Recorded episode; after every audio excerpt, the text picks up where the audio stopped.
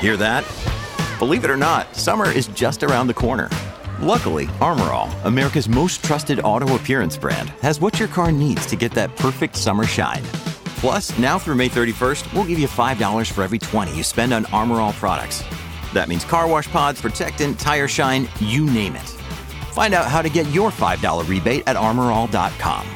Armor All, less work, more clean. Terms apply. This episode is brought to you by La Quinta by Wyndham.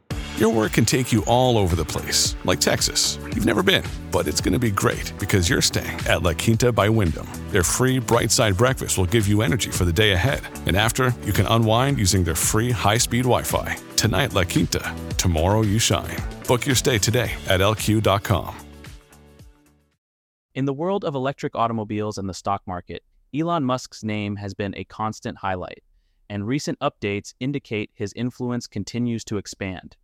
The latest filing with the Security and Exchange Commission on Wednesday reveals that Elon Musk now owns an eye catching 20.5% of Tesla, an investment that skyrockets his worth in the company to just over a jaw dropping $120 billion.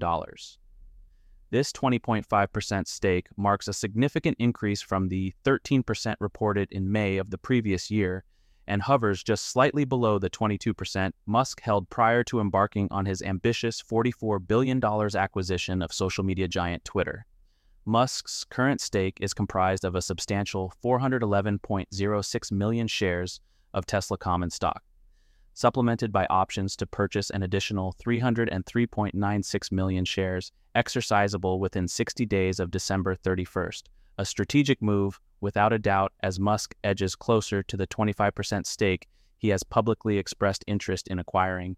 Musk, well known for his progressive stance on technology, has shared on social media his motives for such a stake, stating, I am uncomfortable growing Tesla to be a leader in AI and robotics without having tilde 25% voting control, enough to be influential but not so much that I can't be overturned, indicating his desire to ensure he has a pivotal say in the company's advancements without being unchallengeable. His partial to a substantial slice of ownership is not just about control, as he suggests that without it, his talents and focus might gravitate to building products outside of Tesla, leaving implications for the innovative paths he could forge independently. Contributing to Musk's immense ownership in Tesla is his 2018 compensation package, which has awarded him tranches of Tesla stock upon hitting specific milestones in Tesla's market cap growth despite facing legal challenges with an arsenal comprising Tesla, the aerospace manufacturer SpaceX, and his newest venture X, Musk's assets and entrepreneurial ventures have propelled him to top the wealth charts, with Bloomberg pinning his net worth at just over $200 billion, thereby cementing his position as the wealthiest individual on the planet. Following these revelations, Tesla's stock experienced a positive uptick, rising 2.3% in Thursday morning trades as investors and Tesla aficionados alike keep a keen eye on Musk's moves within the market and the innovative future he's steering towards with Tesla at the helm.